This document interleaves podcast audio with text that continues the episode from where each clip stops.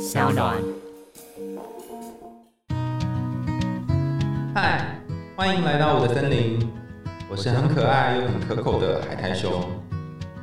海苔熊心里话，在这里陪着你。各位听众朋友，大家好，欢迎回到海苔熊心里话。今天我们很高兴可以邀请到蔡家璇临床心理师，其实大家比较熟悉的名字应该是娜娜心理师。他是在哇塞心理学跟蔡宇哲老师一起共同主持呃相关节目的一个心理师，然后他很酷哦，就是这个哇塞心理学，如果大家有追踪的话，就知道他一直是在呃 Apple Podcast 的前几名哈，就长期就是霸占前面这样子，觉得这只能看他们的车尾灯这样。我们掌声欢迎娜娜。Hello，大家好，我是心理师娜娜。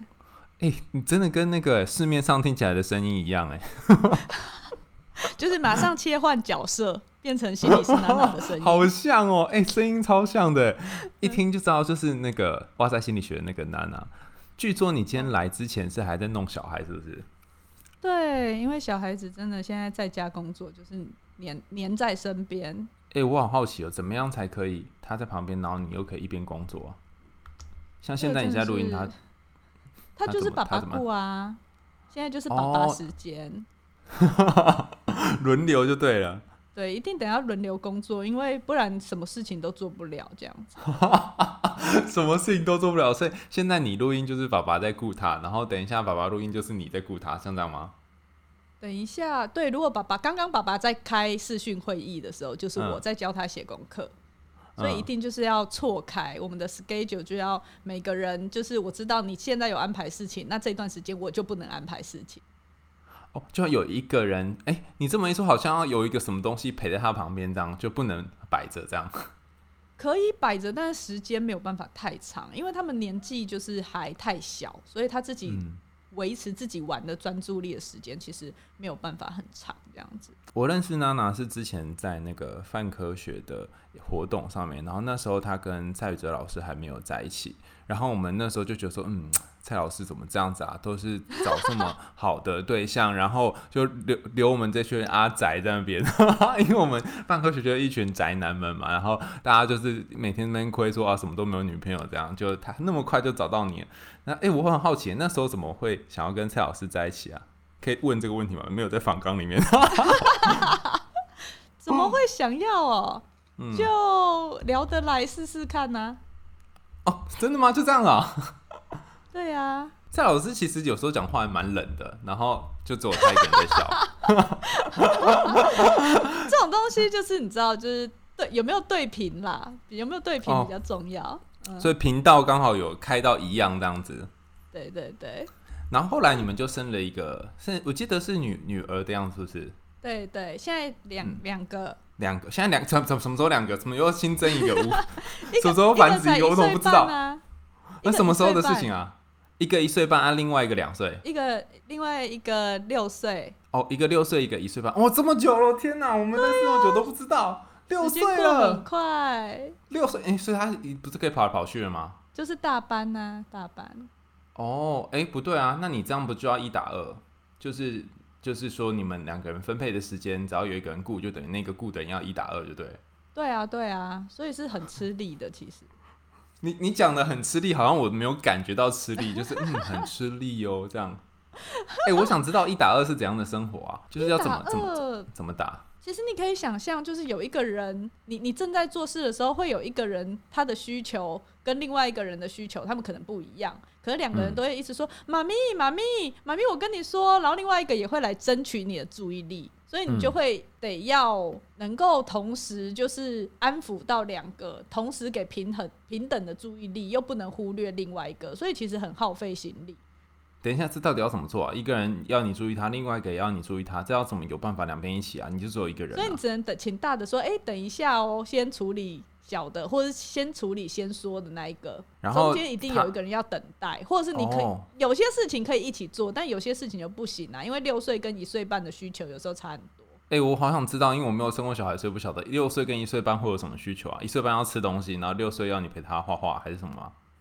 对啊，之类的，或者是现在美眉肚子饿了要喝奶，她要睡觉，因为一岁半的，就是少量多餐，跟她的睡眠需求量还是比较高。那大的可能就在我哄小的睡觉的时候，大的可能就要先安静的做别的事。哦，因为他就不能吵，如果吵的话，小的就睡不着。对，但是你就可以跟他说，哎，等一下妹妹睡着以后，我就可以陪你做什么。那那一段妹妹睡着的时间，就会是她可以拥有完整的妈妈的时间。哦，哎，我觉得你这个比较能，就是能延宕满足大的那个比较有办法这样子。因因为我以前听过很多的，就是妈妈或爸爸在照顾小孩的时候，都会说啊，那个我先弄妹妹啊，等下再来，等等下再来处理你之类这种话。然后大的那个就会觉得说，为什么每次都是妹妹先，或者为什么都是小的先？哦，对，而且为什么你有讲一个理我，我是被对对对。但是如果如果你讲到有有时候哦，等一下那个时间就是通通是你的，他就觉得咦，好像不错这样。对，而且因为孩子其实他们有时候你只是换个说辞，他们就会被说动。比如说像我们说，哎，要去洗澡喽，他们就说不要；我们说要去玩水喽，他们就会很开心的 OK。所以你只要说，你只要换个说辞，他们就会觉得说，哦，对，好像有道理，然后就会可以默默的遵循你的安排这样子。等一下，为什么小朋友都喜欢洗澡？为什么小朋友都喜欢洗澡？因为他就觉得我正在玩，你叫我去做一个。事情，可是如果你把那件事情也变成好玩的事情的时候，他就会愿意配合。哦，好像吃饭的时候也是一样的，对，吃饭也会觉得好烦，不想要吃饭。对，比如说你拿你要他吃菜，他可能就会不想要吃菜。可是如果你跟他说，我们来帮花椰菜剪头发喽，他就很开心的一直帮花椰菜剪上面的头发，他就会把它吃下去。可惜只有花椰菜有头发，其他的都没有头发。对，就是你要有一些话术来说服孩子这样子。哦，好聪明哦！所以我觉得带小孩是要有想象力啊，非常要，而且你要有游戏化的能力，才能引导他去探索。就是玩这种东西，就是因为他们现在在家其实没有去上学，那你就是一边玩一边学，去达到你希望他们还是有学习的目的性，这样子。嗯，心理学有一个词叫做 playfulness，就是乐玩在其中。你可以一边玩，然后一边学，然后一边觉得快乐。可是我觉得这是很难。有一些学者发现，就是某一些人比较有这种乐玩的心情或是特质，就是比较能够想到这个。但有些人比较难想到，它像是一种像这种 personality，就是这种人格特质。我觉得你你好厉害，你怎么有办法想到这些有的没的东西？我一定想不到。哎，其实我觉得就是因因为有时候我们也不一定会有这些灵感，但是你先有这样子的态度，然后网络上很多人都有分享相关的资讯，再加上我觉得如果有看那个综艺节目，像我之前就会看 Running Man 之类的那种 综艺节目，所以像前几天我们就在家里设置给我女儿闯关的游戏。我们就会说，哦，你要先丢球，都丢到瓶子里，然后因为我们想要逼他运动，也不是逼他啦，就鼓励他运动。所以你丢完全部都丢进去以后，你要跳绳三十下。他最近很迷恋跳绳，这样跳完三十下以后，我们就把那线绑着食物挂在墙上，所以他就是要手。是不能碰到线的，就是手用纸箱套住它，然后他就只能用头这样高高的，要想办法吃到那个饼干。然后吃完饼干以后，我又要去，就是我用一个水桶里面放很多橡皮筋，然后他用嘴巴叼着吸管把橡皮筋每一个都勾起来，就是说你要勾五根出去。然后最后一关呢，就是我用胶带在那个房间的走道上面都粘起来，做成镭射线，然后他就要这样子，就是。扭曲他的身体，就是穿过去这样子，他就玩的很开心呐，他就这样子挑战了三四趟。哇！然后这些这些设置就是其实有一些也是就是你看节目学来的，或者是网络上有一些家长分享的，我觉得就是都可以拿来运用。那个我之前我们古时候在念发展心理学的时候，有念到说，小朋友在一个年纪就是还没有那么大的时候，他们会喜欢控制身体的大部位的肌肉，然后当他们可以去控制这些肌肉的时候，他们获得一种快乐的感觉。就像我们现在成年人就会想要控制一些呃工作上的事情，或生活上的事情，那对他们来讲，就算控制这些肌肉。都已经很欢乐，所以他会觉得很好玩，然后可以跑来跑去。我印象很深刻的是，以前我好小好小的时候，从 A 点跑到 B 点，我就觉得好爽哦，就很开心耶。但现在就没有没有这种开心了。确实这个也会越小的小小孩，他可以重复做非常多次，就无聊简单的小事。但是像我大女儿比较大了，像这个就是我们每一次的关卡还要提升一点点难度，就是她可以达到有一点挑战性，可是又不会太难到她想要放弃，那她就会想要去练习看看。心流嘛，就是那个比你能力再高一点点的挑战，然后你就觉得哦，好像不错哦，这样子。对，然后所以她就会很乐在其中，而且因为这个过程中，其实我们是有。观看他的，然后他每一次达成目标，你都给他一些正向的回馈，那孩子就会觉得哇，刚刚那段实在太有趣、太棒了。然后结束以后，他又可以吃他想要吃的冰淇淋点心，这样子。哇，这个整个就是一个非常好的教案呢。对，所以其实你在家里还是可以做很多的事，只是就是当然你的时间跟心力可能就是那一段就是卡在那边，你的注意力会完全在那上面。就是既然你都要陪他了。当然就是一起同乐嘛，你不可能心思还在工作上或什么的。那可是反而是因为你有这一段时间是比较高品质的陪伴，他也心满意足了。那他等一下其实反而会可以安静一下子，让你有比较完整的时间做自己的事。哦，其实我觉得小朋友，或是其实大家都一样，都是希望被关注跟认同。然后如果他被看到说哦，我都做了很多很棒的事。然后爸爸你看，妈妈你看，这样他就会有一个爽。然后呃，当他通过之后，你又给他一个奖赏，或是你帮他鼓掌，他会觉得他被认同，然后就有第二个爽，好棒哦。对，然后他他这一天他就会是开开心心的，因为其实孩子开心，父母也容易开心。那你们在家工作，就是在家的这段时间。大家开开心心的，你就会觉得过得比较快，不会那么漫长。我以为你要跟我说会过得比较快乐，就是过得比较快，比较快。因为有时候一整天在就只能关在家，你会觉得如果大家心情都不好，然后懒洋洋的，没有目标，不知道做什么事，你会觉得时间过得很慢。哦，好好特别的一个想法。哎，我你这样一讲，搞我都好想生一个小孩，因为我听到我朋友都是生 啊生啊。不 是你要想，因为我朋友他们都是说，他们都说就是疫情在家里啊，然后要跟家里面的小孩相处很累啊，然后停课啊，又要一打二什么什么，很就是身心俱疲。为什么感觉你都没有身心俱疲的部分？其实也是有，就是嗯，自从停课以后，你就会觉得时间是非常零碎的，因为他们你会觉得属于自己的时间确实其实是变少的。那一天下来，其实光是料理三餐、买食材，然后到就是煮饭啊、洗碗、收拾，他就占掉很多时间。那这些时间的空档，你还要处理其他的家事，或者是趁小孩能够安静的某一段时间，要赶快回信啊、工作啊。所以，确实在抗疫期间待在家，每一个父母都要变成时间管理大师。我觉得。那前一阵子就是有看到那个英国的研究，他就是说小孩子停课以后，妈妈的什么精神健康状态会严重受损，但是爸爸的心理健康状态 比较没有受到学校的那个教育安排的冲击，就是比较没有受到小朋友有没有回去上课的影响，但是妈妈会因为孩子待在家里的时间越长，然后他们就变得更不快乐啊，更忧郁啊。更常失眠，或者是没有办法享受日常生活的活动，这样子。你们你们两个同时待在家，然后都在工作的时候，小朋友都会先去黏谁啊？当然就是妈妈啊！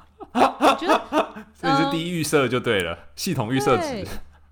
应该是说很有趣的，就是他们就会要我陪，然后就是基本上就是跟屁虫，然后你会觉得他们一直在叫妈咪妈咪妈咪，然后有时候他们没在叫我，还觉得我有听到声音，很像幻听一样这样子。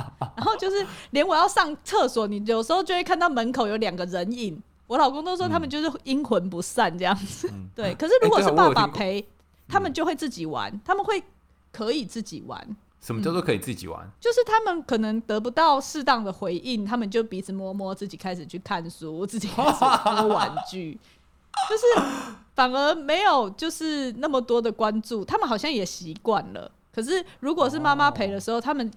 对于注意力的需求就会变比较高，确实会这样。因为你都会看着他们，然后可能蔡老师不一定会看着他们，这样吗？就是你会给他们一个回应，嗯。但这个其实我自己现在也在练习，自己是不是需要有这样子的惯性？就是有时候或许可以回应，但是。如果我现在就是跟他说好，现在是我工作的时间，嗯，那或许我就不应该他讲什么我都给他回应，而是提提醒他说现在是妈咪工作的时间哦，那时间到的时候你才可以过来，这样。就是界限的部分。对对对对对，嗯，其其实我之前看过有些婚姻的研究啊，然后发现一件有趣的事情，那个先生跟太太啊，就是异性恋夫妻有一个很奇怪的组合，就是太太好像经常，就算他们已经知道了啊，知道说我们现在要性别平权，但太太会经常不小心的就把就是家里面的这些责任，照顾小孩的责任，或者是做家事的责任，变觉得是自己的本分，然后如果可能在潜意识或者是那个呃没有注意到的情况下，就不知不觉的就会先去当第一个做事情或第一个回应的人。我觉得他好像有点困难。像有一些男生，他们就会认为说，哦，反正我就是要把工作做好就好了。对这个照顾小孩呢，就是是太太的事情。那就算他觉得说，哦，他也支持性别平等，可是好像他就不会有一个预设，就是说我好像立刻要回应。就是有一点像是反射性的感觉。确实，我觉得这个可能就是整个社会文化氛围，然后我们从小耳濡目染自己的妈妈，可能内化了某一些态度跟价值观。尽管我们家已经算是就是也接纳性别平权的态度，可是你说真的，家事或育儿的时候，那个比例它还是可能是失衡的。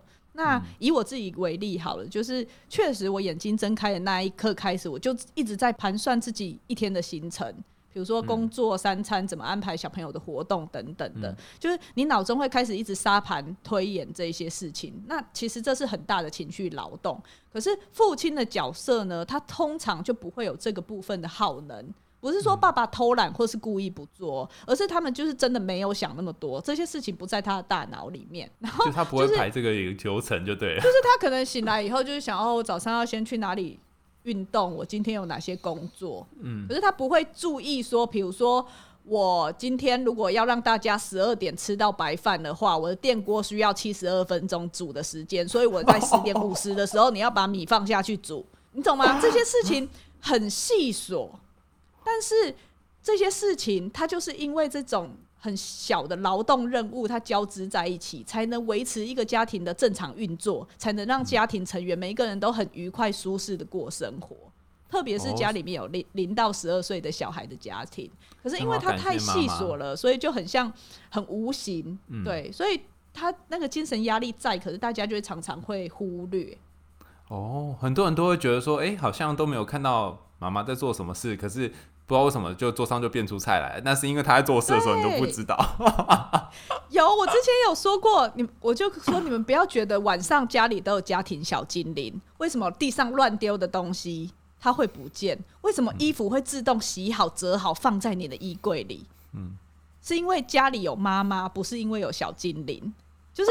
大家没有发现，其实，在每一个每一分一秒的空档里，其实妈妈都是赶快的把想到能做的事情顺手做起来，这样子。我之前还看过一个婚姻研究，也蛮有趣的。他是说，夫妻在婚前啊，都会先商量好，说我们做就做家事的比例要怎样。然后，呃，大部分的夫妻都会说，我们要平均分摊。然后先生跟太太都讲一样的话，可是，在婚后呢，先生会比他在婚前做的家事的数量实际上会少很多，然后太太会多很多。就是因为这种其实就是看谁能撑嘛，谁先受不了这样子。那通常这些事情比较容易进入妈妈的脑子里，所以就会变成妈妈忍不住就出手先做了。但我觉得，呃，现在的状况是。可能这种失衡本来就存在，只是平常没有那么明显。可是如果今天变成夫妻一起在家工作的时候，这个情绪劳动之间的失衡，它就会被放大。所以如果没有夫妻有意识的一起去调整的话，就可能妈妈会累死，不然就是会出现疫情后的那个离婚潮。我想，嗯。我我记得我还看到另外一个研究也蛮有趣的，他在讲说那个先生跟太太离婚之后哪一个人过得比较惨，这样结果发现太太其实情绪上面会蛮难过的，可是先生会有另外一个难过，就是他找不到袜子在哪里。对，就是。总是都找不到东西，总是都说妈妈什么什么都放在哪里。那你可以想，如果家里有三个人，什么事情都要问你的时候，你就会真的心很累。对，那老婆好像养了三个小孩，感觉。对对对对，就长子啊，爸爸是长子，通常是这样。哦，好好笑！我真的觉得每个妈妈都讲很很类似的话，他们都会说什么家里面有三个小孩，或是就是老公也是一个小孩。哎，那我很好奇，就是在这样的情况下，你竟然还有办法工作？你如果被打断的话，你要怎么办啊？其实确实会，就像前一阵子我晚上有大概三个小时的正念的那个认知治疗课程要上，连续八周，那这段时间就会变成晚上三个小时是爸爸一打二这样。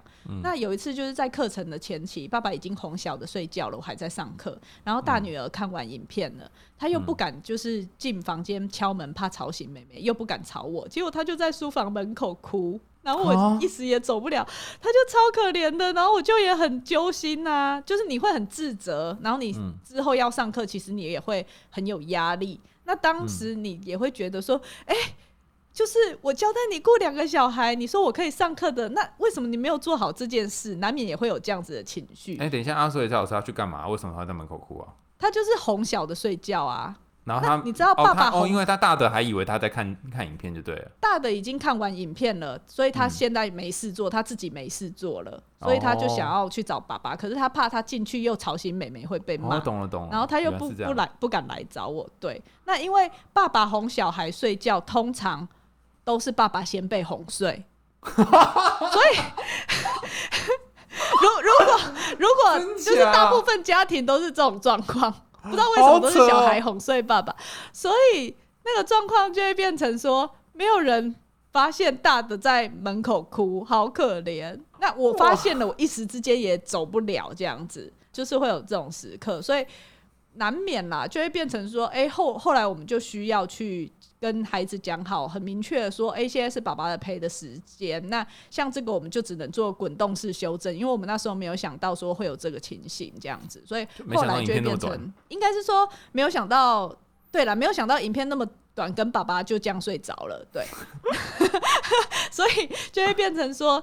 之后，他就会抓准他看影片的时间，然后他看完时间到，他就会把他带回来，然后跟妹妹一起准备睡觉，这样子就是还是要做一些调整。但是确实就是生活中有一些情况，就是你你也没遇过啊，所以难免就是你还不知道，你你会以为小孩子可能可以自己，反正就在家里嘛，但其实没有，他他尽管在家里，他还是会怕，他不知道他可以做什么，他没有人陪。的时候，没有人在身边的那个感觉，他还是觉得很可可怕，所以他就还是会哭。因为我们现在可能就会觉得哦，自己一个人很好啊，然后有自由空间啊。可是，在小的时候，其实你很需要有一个人在旁边，那你好像也不需要他真的干嘛，你就想要他在，不论是他在看你在做的事情，或者他就在旁边陪你。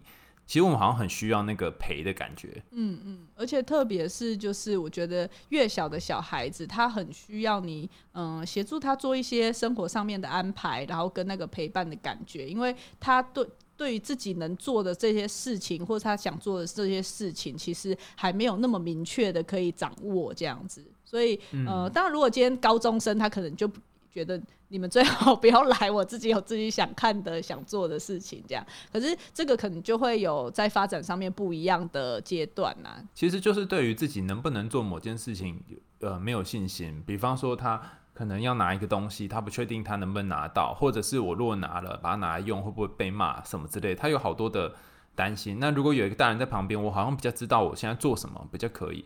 我记得我之前听过一个朋友，他比喻蛮好。他说：“你可以想象你在一个语言不通的国家，然后文化也完全都是不一样的。那你不晓得在这里面做什么是可以被这个文化里面大家所接受的。然后有些东西你又很不熟悉，根本就没看过。那你会不会有一种很害怕，然后不知道下一步要干嘛的感觉？其实我觉得小孩就刚来到这世界上，有点像他来到一个新的国家或新的地方。”一个重新降生的感觉。嗯嗯嗯，所以如果用你刚刚说那概念，或许就可以比较去理解孩子当下的感受。因为呃，确实有些大人就会觉得说，这有什么好哭的？哭什么哭？但其实没有，你没有用孩子的那个高度跟视角去看他当下到底发生了什么事情。这样子，我之前听过一个厉害的方法，叫做一百公分的世界。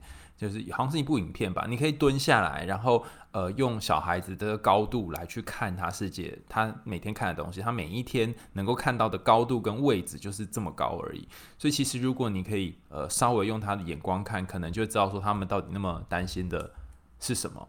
诶，我也觉得很有趣。那那一次你们这样子，他在门外哭之后，后来怎么样了？你总是有安慰他吧，还是什么？嗯，结束后来其实就。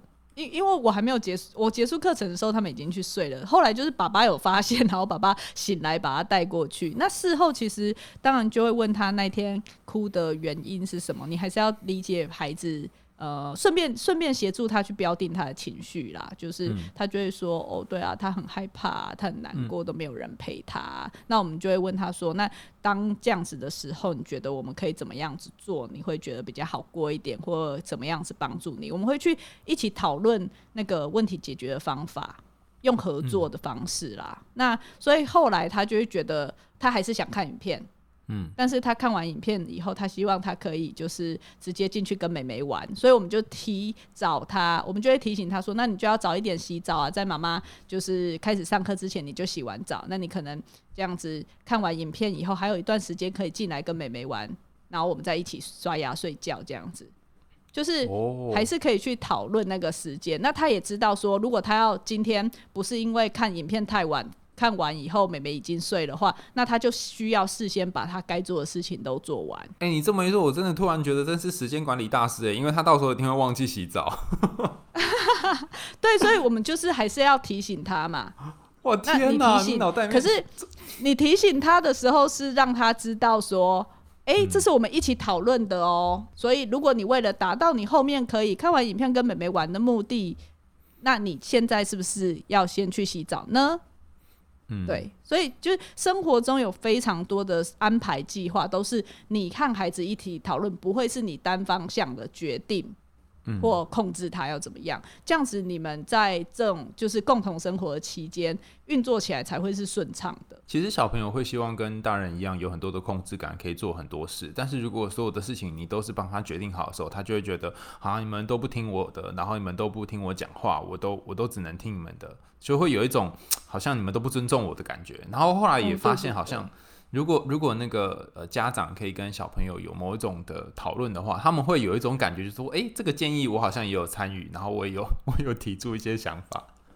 嗯，而且特别是你讨论过，他也觉得认同的，其实你事后要他做，他比较不会顶嘴反抗或什么的，因为他已经经过一段思考，他知道他为什么要这样做。那其实有经过思考的事情，你比较能够去培养他自发性跟自主的能力。如果今天他都是依据你的指令去动作的话，其实你很难培养出一个孩子是有自主性的。你就会觉得说，他怎么都要三催四请，他自己的事情怎么都不做，怎么都皇帝不急急死太监。其实，如果你长期下来，你你就无法养出一个是比较自主的孩子。我觉得自主性有时候跟那个意义感也有关系。我我以前在念哲学的时候听过康德，忘记是康德还是谁讲一句话，他说我们好像人类没有办法接受没有原因的东西，我们都是希望任何事情都有原因。所以以前在学数学，我们当然会背一些公式，然后就是套公式嘛。可是有些时候我们也好想要知道这公式是怎么来的，会有推导啊，或是去讲那个呃证明是什么。然后当我们理解说这东西为什么是这样的时候，为什么要做这件事情的时候，我们就会觉得，诶，写起来好像比较有意义感。在写那个数学题，然后比较知道哦，到底发生什么事。所以我觉得小朋友他应该也是需要一个意义吧。你可能大人都知道你为什么要这样做，可是他如果不知道，你只是给他一个 order 的话，他就会觉得说好烦哦，为什么要听你的？嗯嗯嗯而且，因为他如果不知道这他做这个行为或做这件事情背后的脉络或原因或目的的话，其实他很难把这样子的好行为去类化到其他类似的事情上。可是，如果我知道背后的目的跟原因的话，那我就可以去推敲、举一反三，其他的事情如果是类似的，我是不是也是可以这样做？那这样子自发性才会跑出来。哦，原来是这样啊！所以他下一次就会想到说，哦，因为这样妈妈会累累，或是因为这样妈妈上上课就会被打断，他就会自己举一反三，就对，他就会做别的事。对，大部分其实孩子都要有这样的能力，所以我们也要相信他。或许就是呃，因为大家如果直接下指令很快，对不对？可是那个短时间好像有效，长期下来，其实你觉得每一次你都要重新给一样的指令，他没有办法自己哦去学习。所以，如果你跟他愿意这次多花比较多一点时间去跟他讨论，去跟他讲清楚是为什么，其实你以后或许一开始比较累、比较辛苦，但是以后的时候你会比较轻松。而且我后来发现这有两两个效果，一个是你说的以后会比较轻松嘛，那另外一个是小朋友他好像也能够增加对事情判断的能力，他知道说哦什么时候做什么事情或者怎样的后果，其实有一点像是养成的概念。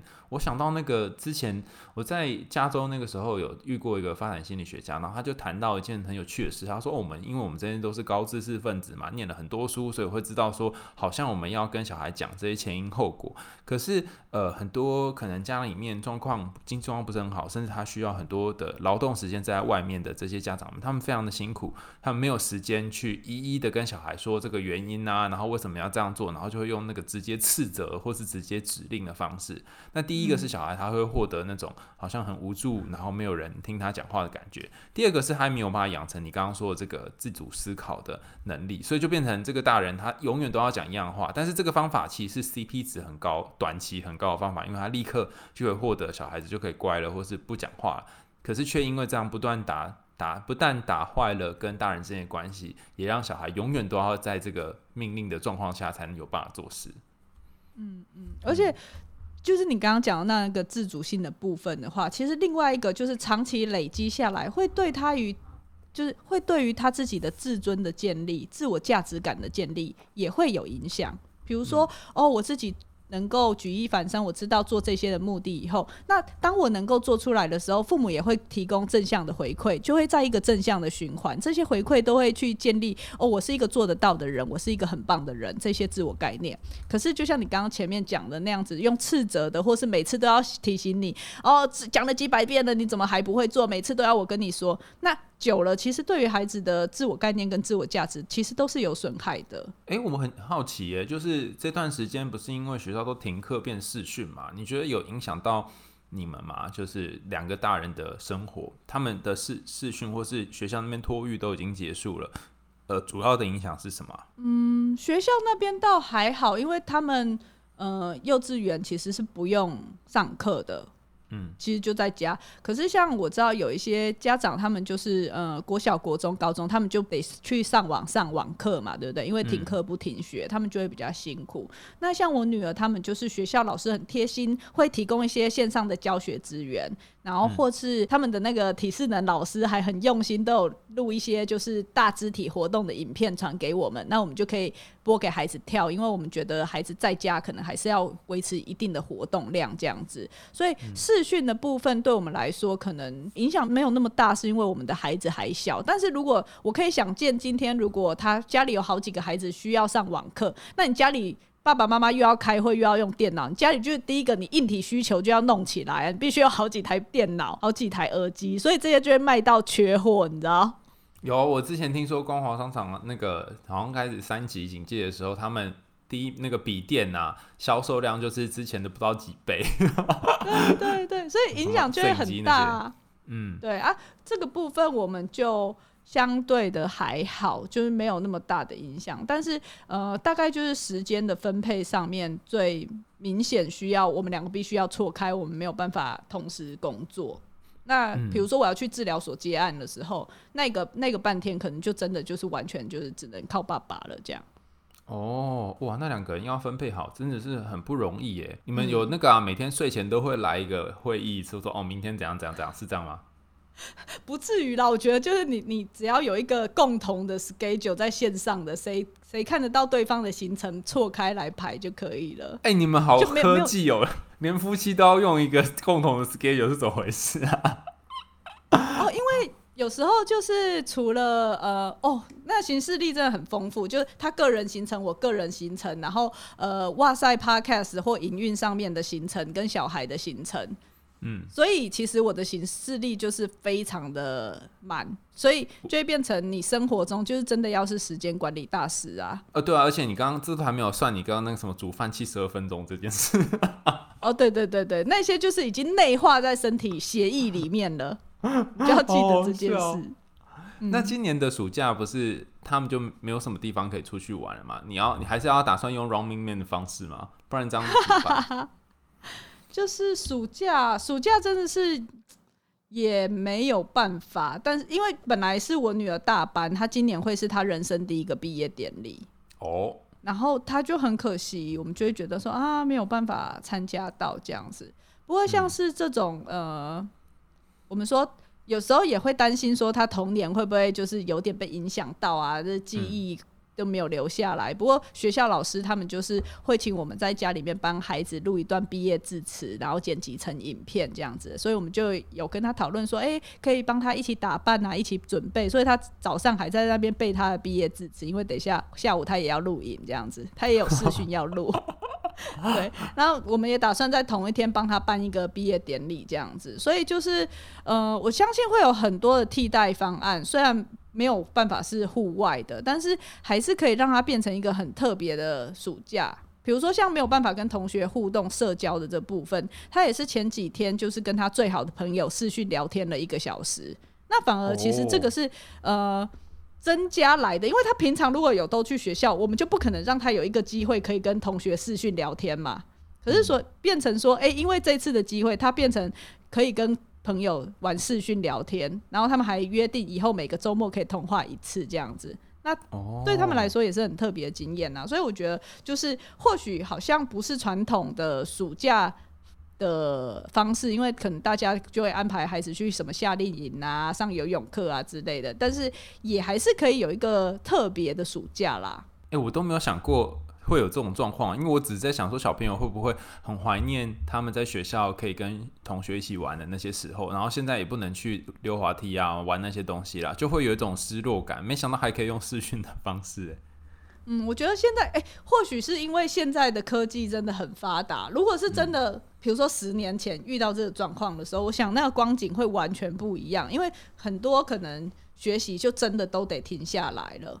然后你人跟人之间的联系是没有办法像现在呃随时要视讯啊，要什么那么容易的这样子开会啊什么的。那运用科技，我觉得是一个就是现在我们可以试着做做看的啦，也不用说完全孩子都不能碰三 C 这样子，因为我觉得有限度的适当运用，父母也会比较轻松一点。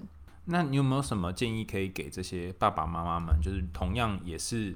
可能要跟不同年龄层小孩一起生活，然后度过这段疫情期间的父母们。嗯，我觉得就是，比如说在比较理性或是问题解决的态度上面的话，我觉得先可以去试着思考的是，你的生活中它一定会有一些事情，它是有不同的 priority 的。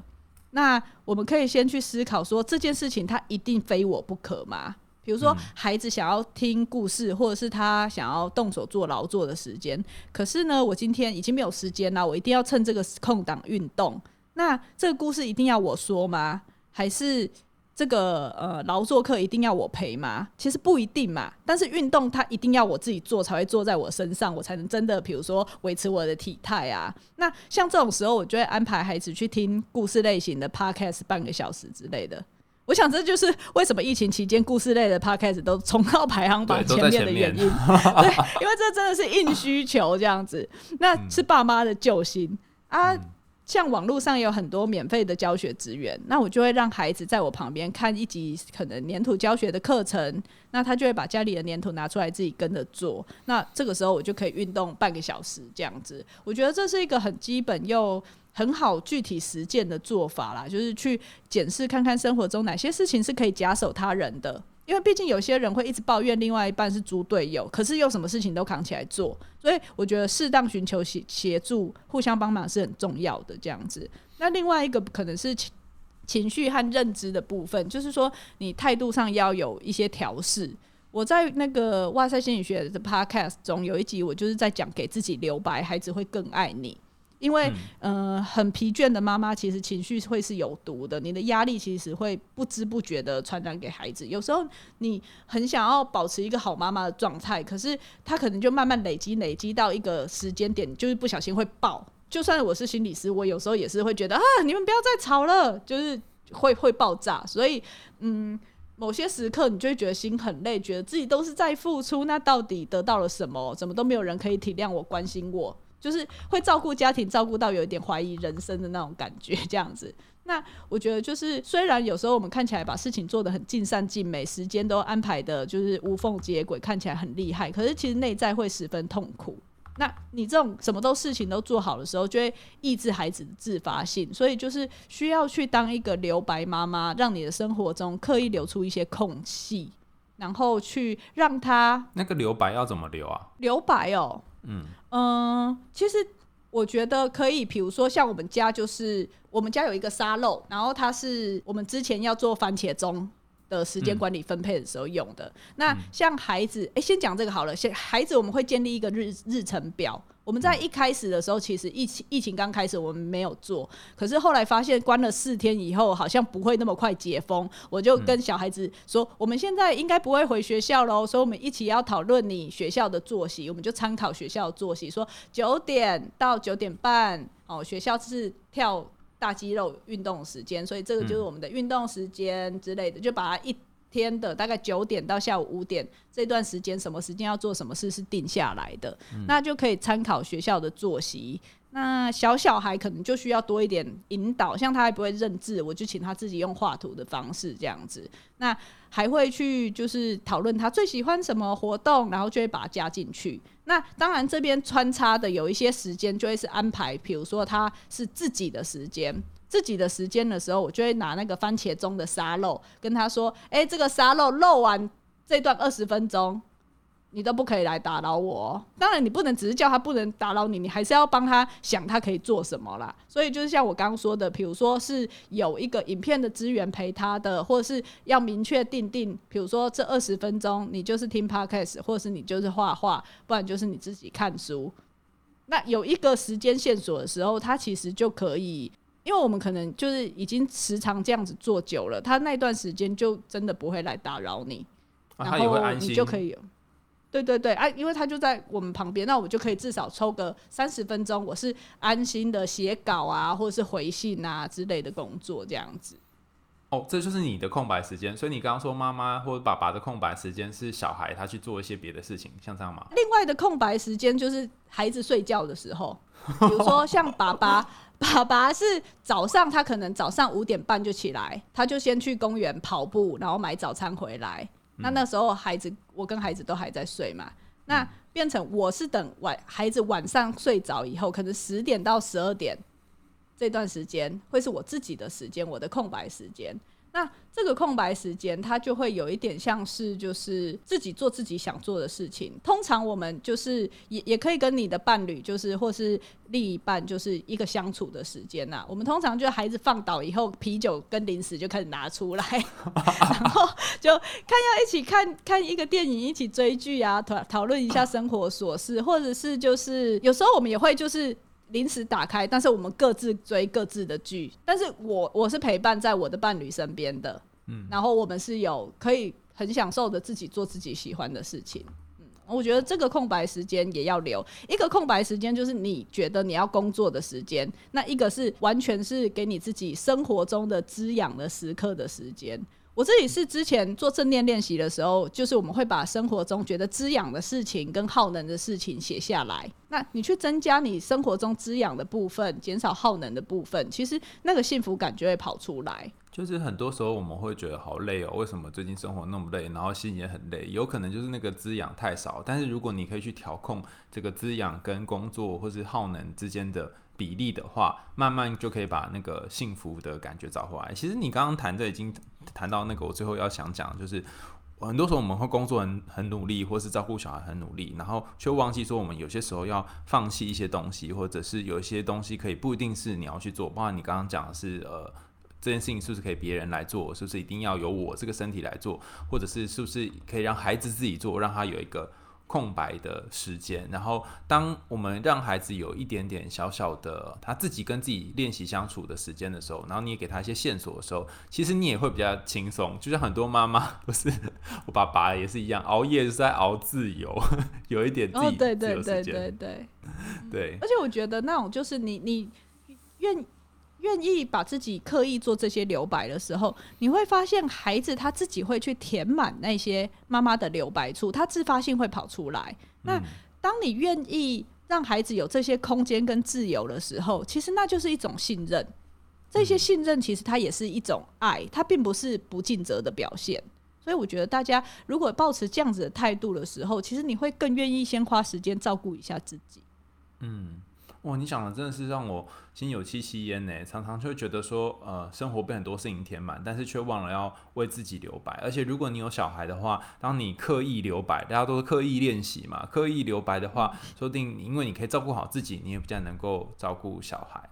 今天很高兴有那个娜娜的陪伴，就是很开心你今天来跟我们一起聊这么多 爸爸经、妈妈妈经，对 对，好，感谢大家的收听。如果你喜欢我们的节目的话，记得按下订阅，或是在 Apple Podcast 其他留言管道告诉我们的想法，也可以追踪哇塞心理学哦，非常棒的节目。然后欢迎透过 Sound 这个平台呢赞助我们家猫咪的罐头喽。我们还在用心里话，下次见，拜拜，拜拜。